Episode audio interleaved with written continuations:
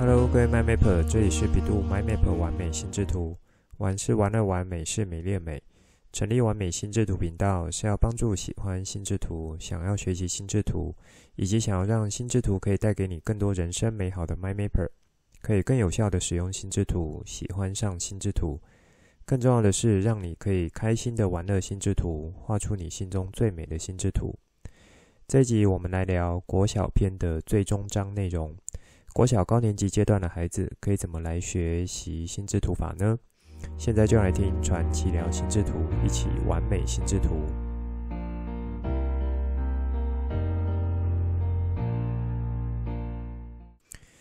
这一周我在思考脸书 po 文主题的时候，有冒出几个想法。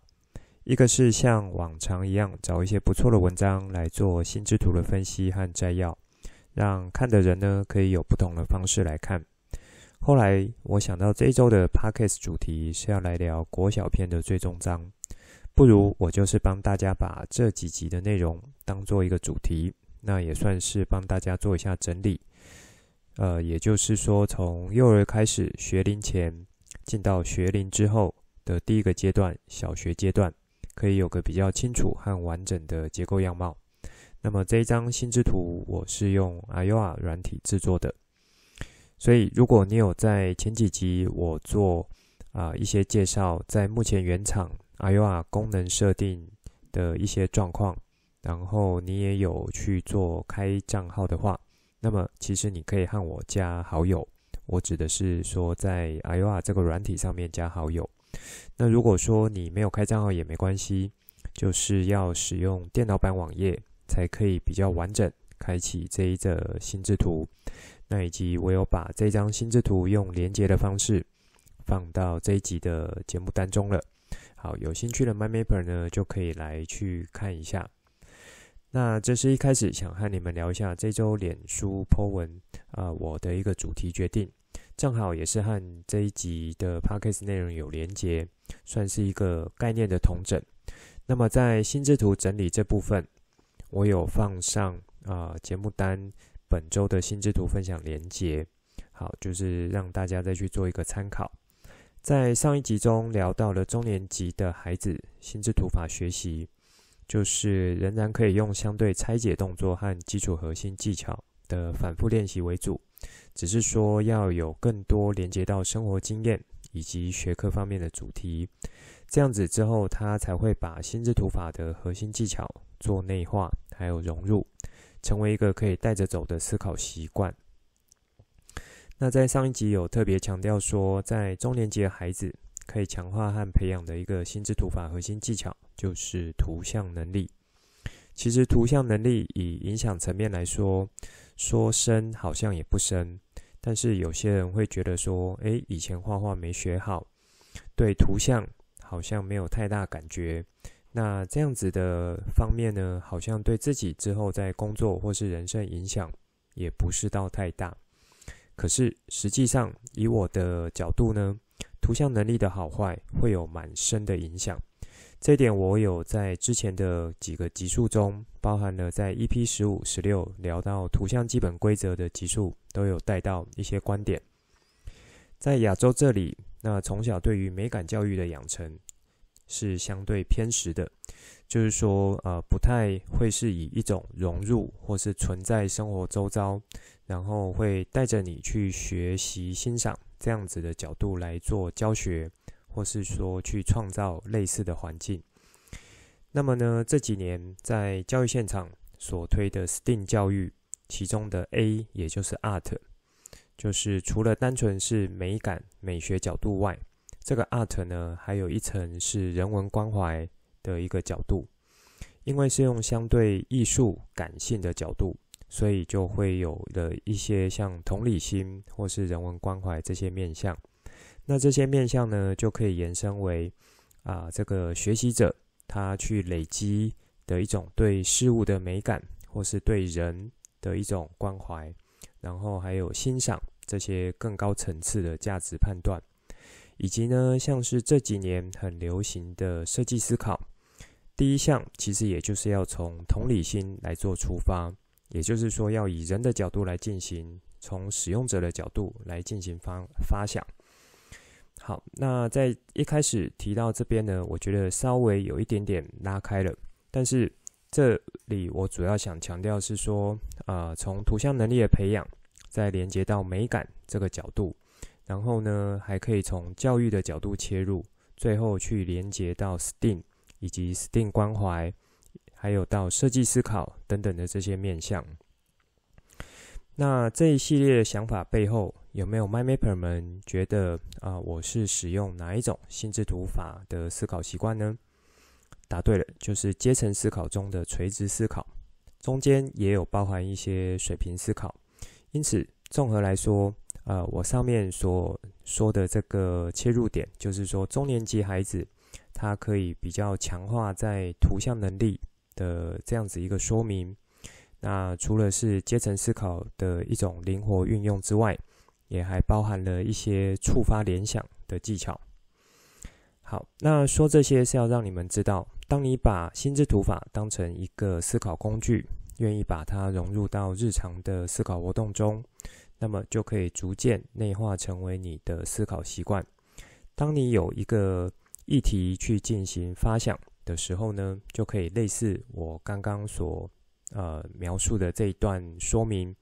去串联看看。呃，有一些可能在表面上看起来不太有关系，可是更深层的去看的时候，其实每一个都会有一些关联，甚至是关系蛮大的。好，那我觉得这个就是一个比较从呃有心智图法思考习惯的角度来让你们去呃理解。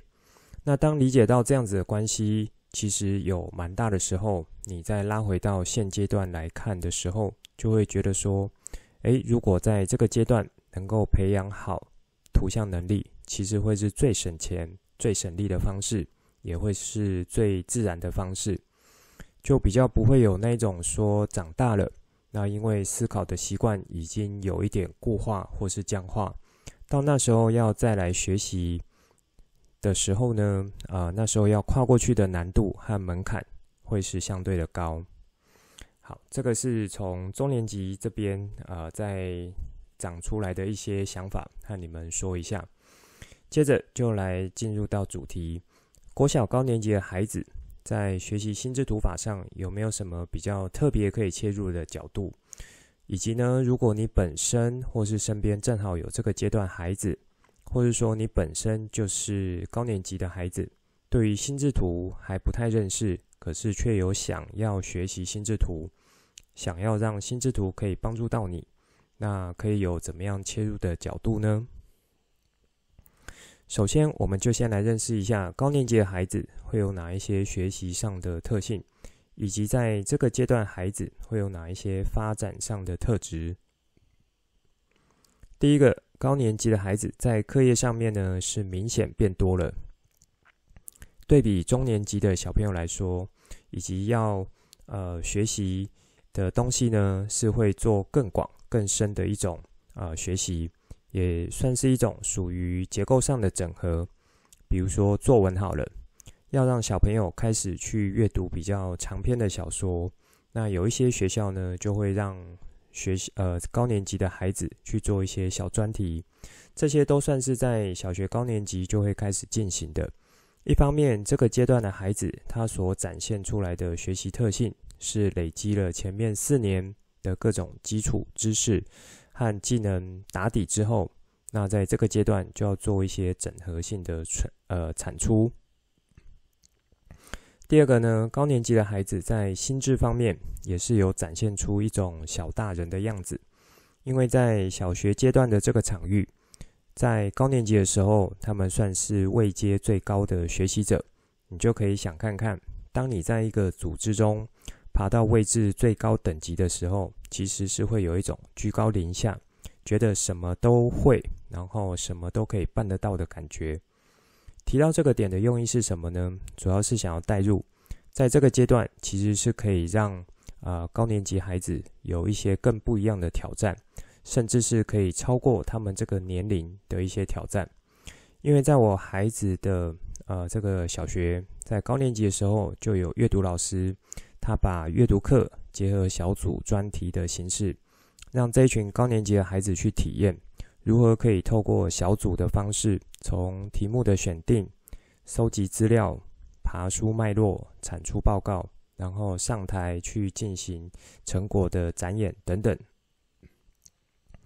这些呢，每一个阶段其实都是可以透过心智图法的不同技巧来加以整合，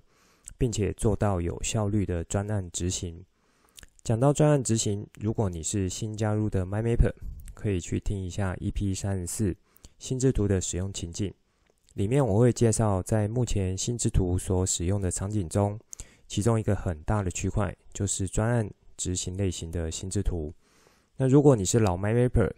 已经忘记了相关内容，就可以再回头去听一下这一集，做一下复习。那么在教育现场，以我自己的经验，以前呢，在当学生的时候，可能是到高中才会有所谓的小组专题，然后到大学才有专案这样子的一个执行。可是现在呢，却是在国小阶段就有老师去尝试用这样子的方式来教育孩子。这表示说，呃，在因应未来时代的变化，然后对应回来教育现场需要去培养孩子能力的切入点，也产生了本质上的变化。就像上面所说，小组专题其实它会是一个很好去使用心智图法各项基本技巧，或是综合应用，来帮助整个专题的执行去呃更流畅的一种方式。所以，在我呃孩子高年级阶段呢，我实际上是有去参与这位阅读老师在执行小组专题的一些过程。那我是怎么切入的呢？主要我就是呃去给这些孩子呃讲几堂课程，那包含说心智图的认识、基本技巧的使用，还有结合到专题的进行，以及呢，同时是有许多人要来一起完成一个主题的时候。心智图法可以帮助到的地方在哪里？然后可以怎么使用这些切入点，以及呢，呃，去做一下引导。比如说，要在做资料收集，然后主题要做联想、发散的时候，那以及之后呢，要进行聚焦、收敛的时候，这中间呢，就会包含了像啊、小组的成员沟通、讨论、协作等等的。这一块呢，比较像是心智图法进阶技巧的一些操作面向。说到这里，如果你的孩子正好也有在做小组专题，或是说你本身是老师的角色，想要借由心智图法的方式，更有效地去完成专案的执行，或是小组专题的运作，那么我蛮乐意去提供我的经验和角度。所以呢，就欢迎你有这方面的需求，可以和我做一些私讯联络。好，再来是第三个，从升上五年级到六年级，紧接着要到国中，其实不是单纯的去跨一个年级而已，而是在这中间呢，它跨了很多的东西，包含生活上的自律性、课业增加的等级是在不同层次，以及学习的领域变得更广更深。这些呢，尤其是在一零八课纲实施后，有强调素养精神这个环节。那么在学习上，已经不会是单纯去把课文看懂、上课听懂就好，还要可以去做理解、吸收，并且加以应用的这样子的状况了。所以我刚刚说，呃，高年级的小组专题呢，它会比较像是一种模拟，啊、比较像是一种演练的角度。认真的老师会带小朋友走一遍这样的过程，可是实际上他们在操作强度上还是相对小的。到了国中，这种小组专题的话，可能就是相对比较实战型的，可能老师就是要你一定要进行到什么样子的的操作，或是说一定要做一个写报告，然后要交心得，然后要交产出的结果等等的。因此，呃，就我目前观察到的一个点，如果能在高年级阶段有为孩子去建构出一套他能够可以运用的学习能力，并且持续的加以应用，进行修正调整，那么这一套学习能力呢，就可以跟着他一辈子，也可以帮助他一辈子。好，在这边呢，这个点就是第三点，想要带到的是说，高年级这个阶段会是一个人生初次的一个转列转类点，能够在转类点的阶段去打下一些基础，让孩子去习惯使用一些工具，不管是学习的工具或是思考的工具，这些都是可以帮助他更加顺利的去进到下一个阶段，那也就可以相对帮助到他在学习方面了。而在学习方面，可以有成就感，或是说有成绩不错的表现，其实都可以让孩子在整个学习路上维持自信心。而因为有维持自信心，所以也就不太容易去放弃学习。这个我在一些场合上有观察到，小朋友如果太早放弃学习的话，那么尤其在义务教育的阶段太早做放弃，等到之后出了社会，终于知道。还是要有学习能力的时候，那个时候想要再做一些补强，其实都会非常的辛苦。那么讲到学习的工具和思考的工具，有没有 m y m a p e r 们有稍微被电到一下呢？其实心智图法就是一个很好用、很实用，而且可以持续去磨练它，让它随着你的成长，然后你也可以一起成长的工具。我之前就有做过一种比喻。心智图就像我们大脑的魔法棒，或是说我们在学习上的精灵，或是伙伴。我们越去使用它，它回头来帮助你的部分也就会越强大。魔法棒和魔法师的关系也就类似这样子。你本身的魔法功力越强，可以透过魔法棒使出来的魔法也就越强大。而魔法棒算是一种媒介。透过这个媒介呢，可以传达出你要使出的魔法，达到你想要这个魔法去完成的事情。好，在这三个点呢，就是我这几年在现场以及我自己小孩身上有观察到的状况。不知道你们有没有什么其他不一样的角度呢？如果有，也很欢迎留言给我，一起来做一些讨论。当知道在高年级阶段有这些特点后，那我们就可以去做一些调整和应对，在这个阶段的孩子可以怎么来学习心智图法，又可以怎么去运用，然后用在哪些地方？这里我有提出三个点，让你们做参考。同时，这三个点也是可以执行的方式。不管你是父母的角色、老师的角色，或是你本身就是高年级孩子。第一个，高年级因为要进到所谓阅读长文的阶段。一定程度呢，是为了之后在阅读理解能力的培养，以及要在写作方面做好的产出，这样子来做准备。同时呢，新课纲实施之后，命题会是以素养的角度来进行，也就是在题干的一个文字量，它会变得非常的长，整体会是这样子的方向。所以，阅读能力呢，就是一个非常非常关键的能力。会影响孩子在学习上面，包含在成绩上面表现的一个状况。所以，针对这个部分，其实就可以让高年级的孩子去尝试进行课文的整理，心智图的课文整理。这里要注意的是，不要只有单纯去画出感觉好像树状图的样子，或是关系图，应该要以相对完整的心智图法技巧去做整理，心智图法效果才会显现出来。包含说，如果是要进行考前课文复习的时候，如果你有做好心智图笔记的话，效果就会非常好。你可以用相对有效率的时间，却能够完整去进行课文的复习。除了课文整理之外，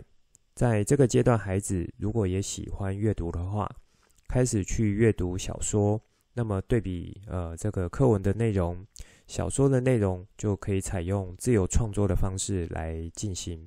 比如说，就可以请小朋友介绍，看完一本小说或是一系列也有好几本小说的话，那么在里面角色人物的设定和出场会是什么呢？光角色这个主题其实就可以画出一张很棒的心智图作品，也可以借此去做到一些亲子互动。去了解说孩子在看的小说是什么样的类型、什么样的状况。那同时也可以去训练孩子可不可以在看完小说之后，等于就是有一大堆的资料，却可以用相对简单、清楚、有脉络和有结构的方式去表达出来他们有看到的东西。这一点呢，其实也算是在帮助孩子去训练他逻辑思考，还有脉络思考，以及呢去做摘要重点的能力，还有表达的能力。进行长文的心智图整理练习，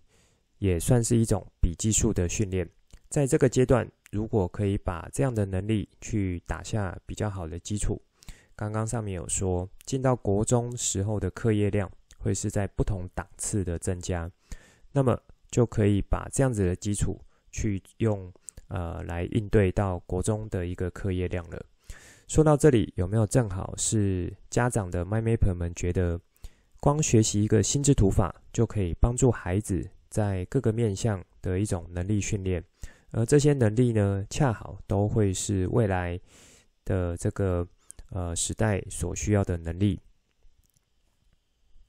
第二个可以操作的方式呢，会需要有一点情境的配合。什么意思？就是上面我所说啊、呃，在我小孩高年级的时候，阅读课老师有去做的一个小组专题。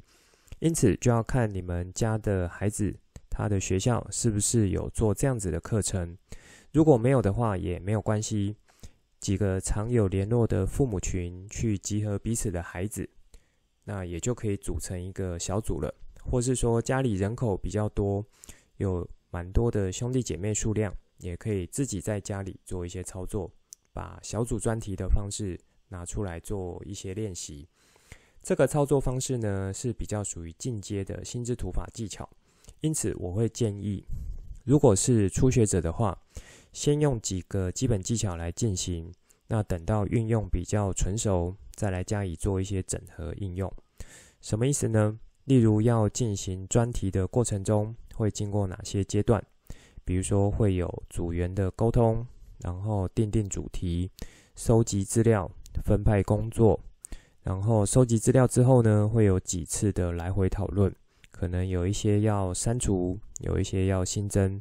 接着，当主题、方向、脉络大致底定后，这些收集来的内容应该要做怎么样的呈现、阶层位置的安排，以及最后要进行专题成果报告的时候，报告形式会有哪一些？是纸本的报告、书本展出的形式。还是说用行动剧演出的形式，或是说影音拍摄的模式等等的。那在上台的时候，又会有哪一些成员是要一起，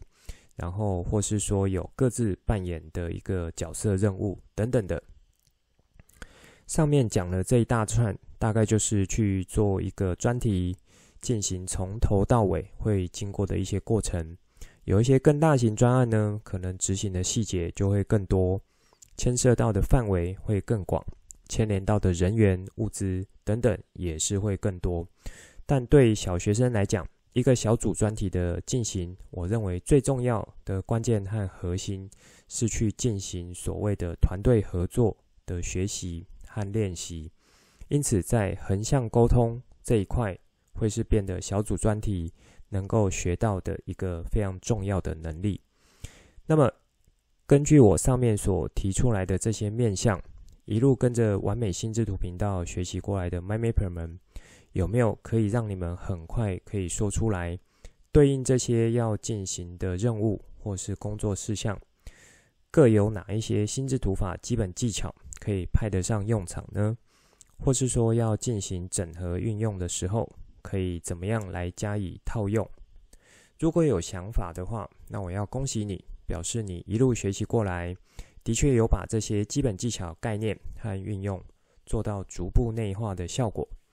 如果还没有办法那么快有想法或是说出来的话，也没有关系，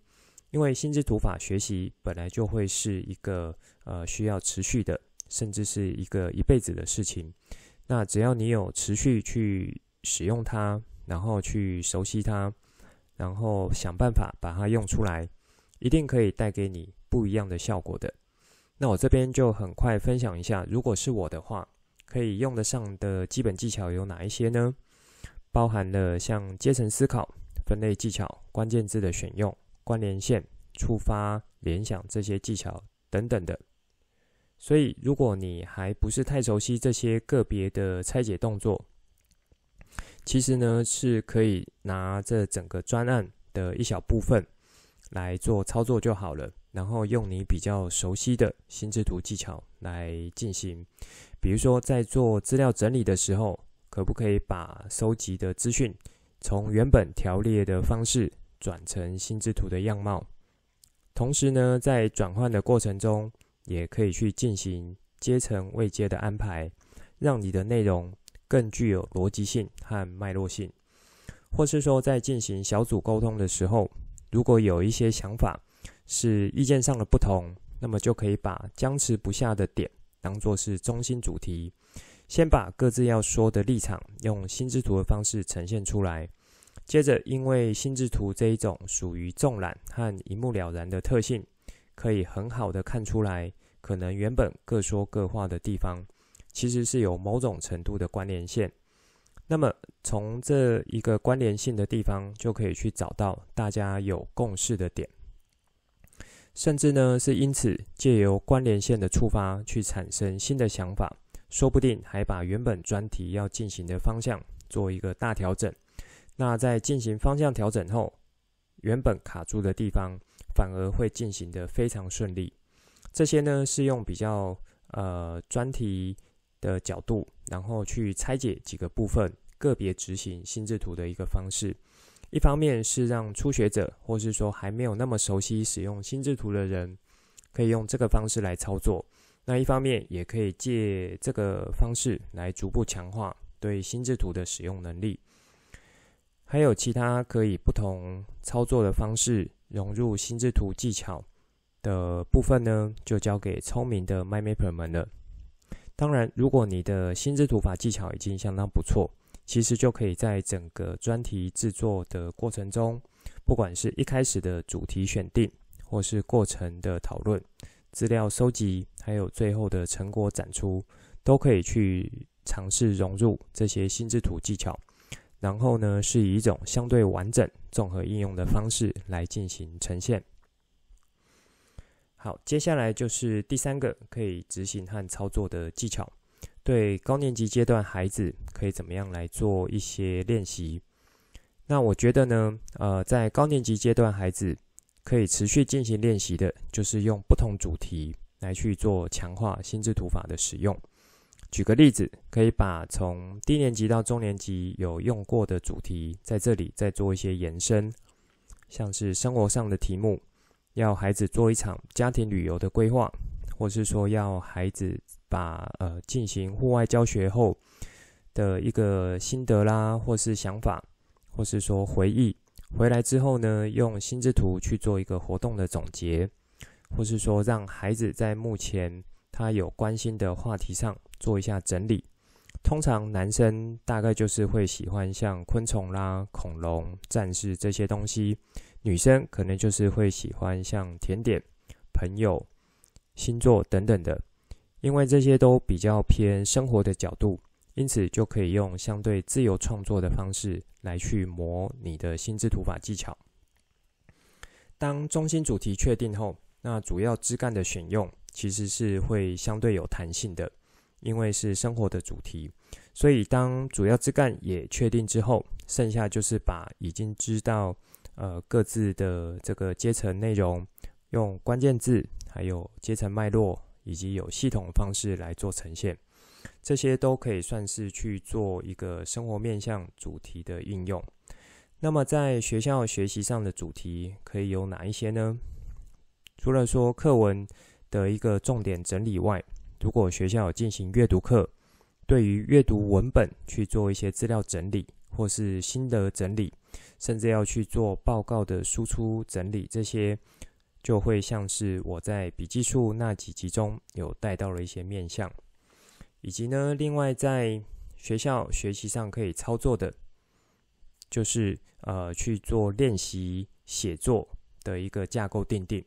其实以心智图法来练习或是协助做作文的撰写，已经是不少现场的老师会去使用的一种工具。这些老师切入的点呢，就是想帮助孩子先做一些提纲挈领、写作架构的确立，或是说让孩子在思考的时候，可以相对有一些步骤，可以有一个依循的架构方式，然后去引导出把呃这个内容长出来。那么当孩子的写作架构有确立，要去做写作的时候，去按照这个架构的脉络展产出。就比较可以言之有物。某种程度在写作方面使用心智图，也会像是一种简报形态的样貌，只是说这个简报形态是对自己的一种简报。另外，像是刚刚所说的专题的执行，也会是另外一种可以帮助高年级孩子去做到强化和深化心智图法训练的一种主题选用。以上三点就是我对于在高年级孩子可以去执行的一种心智图法学习所提供的建议。那么，是否一定只能局限在这三点呢？如果你是一路学习过来的 MyMapper，应该会蛮清楚我的答案。那我在这几集中，一开始算是先会带大家认识一下学习者在学习心智图或是心智图法的一个当下。那他所处的一种学习状态会是什么？然后再依此去提供对应的建议。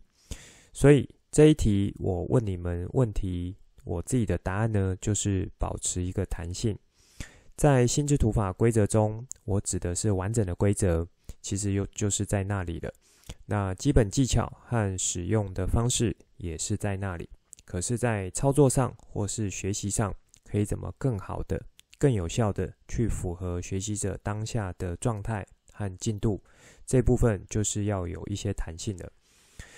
如果说这部分你听了还是觉得啊、没有很懂，或是还是不知道怎么去具体的操作，或是你目前的状况不是在我今天所讲的范围内，或在前几集内容的范围内，那么你可以来和我做一些私讯，告诉我你目前的一个学习状况。然后我就可以提供给你一些我的建议和角度。这部分呢，就是非常欢迎所有 MyMapper 们。好，在这一集的节目单，我有放上心智图作品的欣赏连结。除了本周脸书 po 文是用整理性的角度帮大家去整理，从幼儿阶段到国小阶段，算是一个相对完整摘要重点这样子的心智图。那另一个想分享给你们的心智图作品，就是年度计划的手绘心智图，主要是让你们去参考说，啊、我的小孩在四年级阶段可以去做到的一个主题，然后在国中阶段也可以去做到的一个主题。因为年度计划呢是一个相对自由度比较高，但同时也具有一些框架，所以我认为以个人的。学习角度而言，会是蛮好去做一个发挥的。这部分就留给有兴趣的 MyMapper 们做参考了。还有在前几集呢，有分享过的一个不败学习力这一篇心智图文章，那我也在这一集把它拿出来贴上去，因为我觉得这一集内容是和学习力有关系的，所以这一篇文章的观点会是蛮不错的。以上就是这一集想分享给大家的内容，最后帮大家整理一下这一集的重点。这一集先帮大家复习一下低年级和中年级孩子可以怎么来学习心智读法的关键，以及呢，在本周脸书文章，我是把幼儿阶段到国小高年级阶段用心智图整理的方式当做 po 文主题。接着和大家聊一下我观察到在高年级孩子。有哪一些学习的特质和特性？我整理出三个点，接着我再用这三个点去建议，可以怎么对高年级孩子去做心智图法的学习规划。由于高年级的阶段是要作为衔接到国中，然后课业压力和生活面向都是会变得不太一样的状况，因此在这个阶段去进行一些类似超前部署概念的学习，是一个蛮不错的方向。所以，像是小组专题这个形式，就是一种很好的心智图法学习和练习的方式。那也因为呢，专题的进行从开始奠定主题到最后产出成果进行报告，每一个阶段或是段落都有可以把心智图法去融入使用的地方。如果你还无法很好、很灵活的去运用各个技巧去融入到这些阶段，没有关系，挑选几个专题进行的部分，然后用自己比较熟悉的基本技巧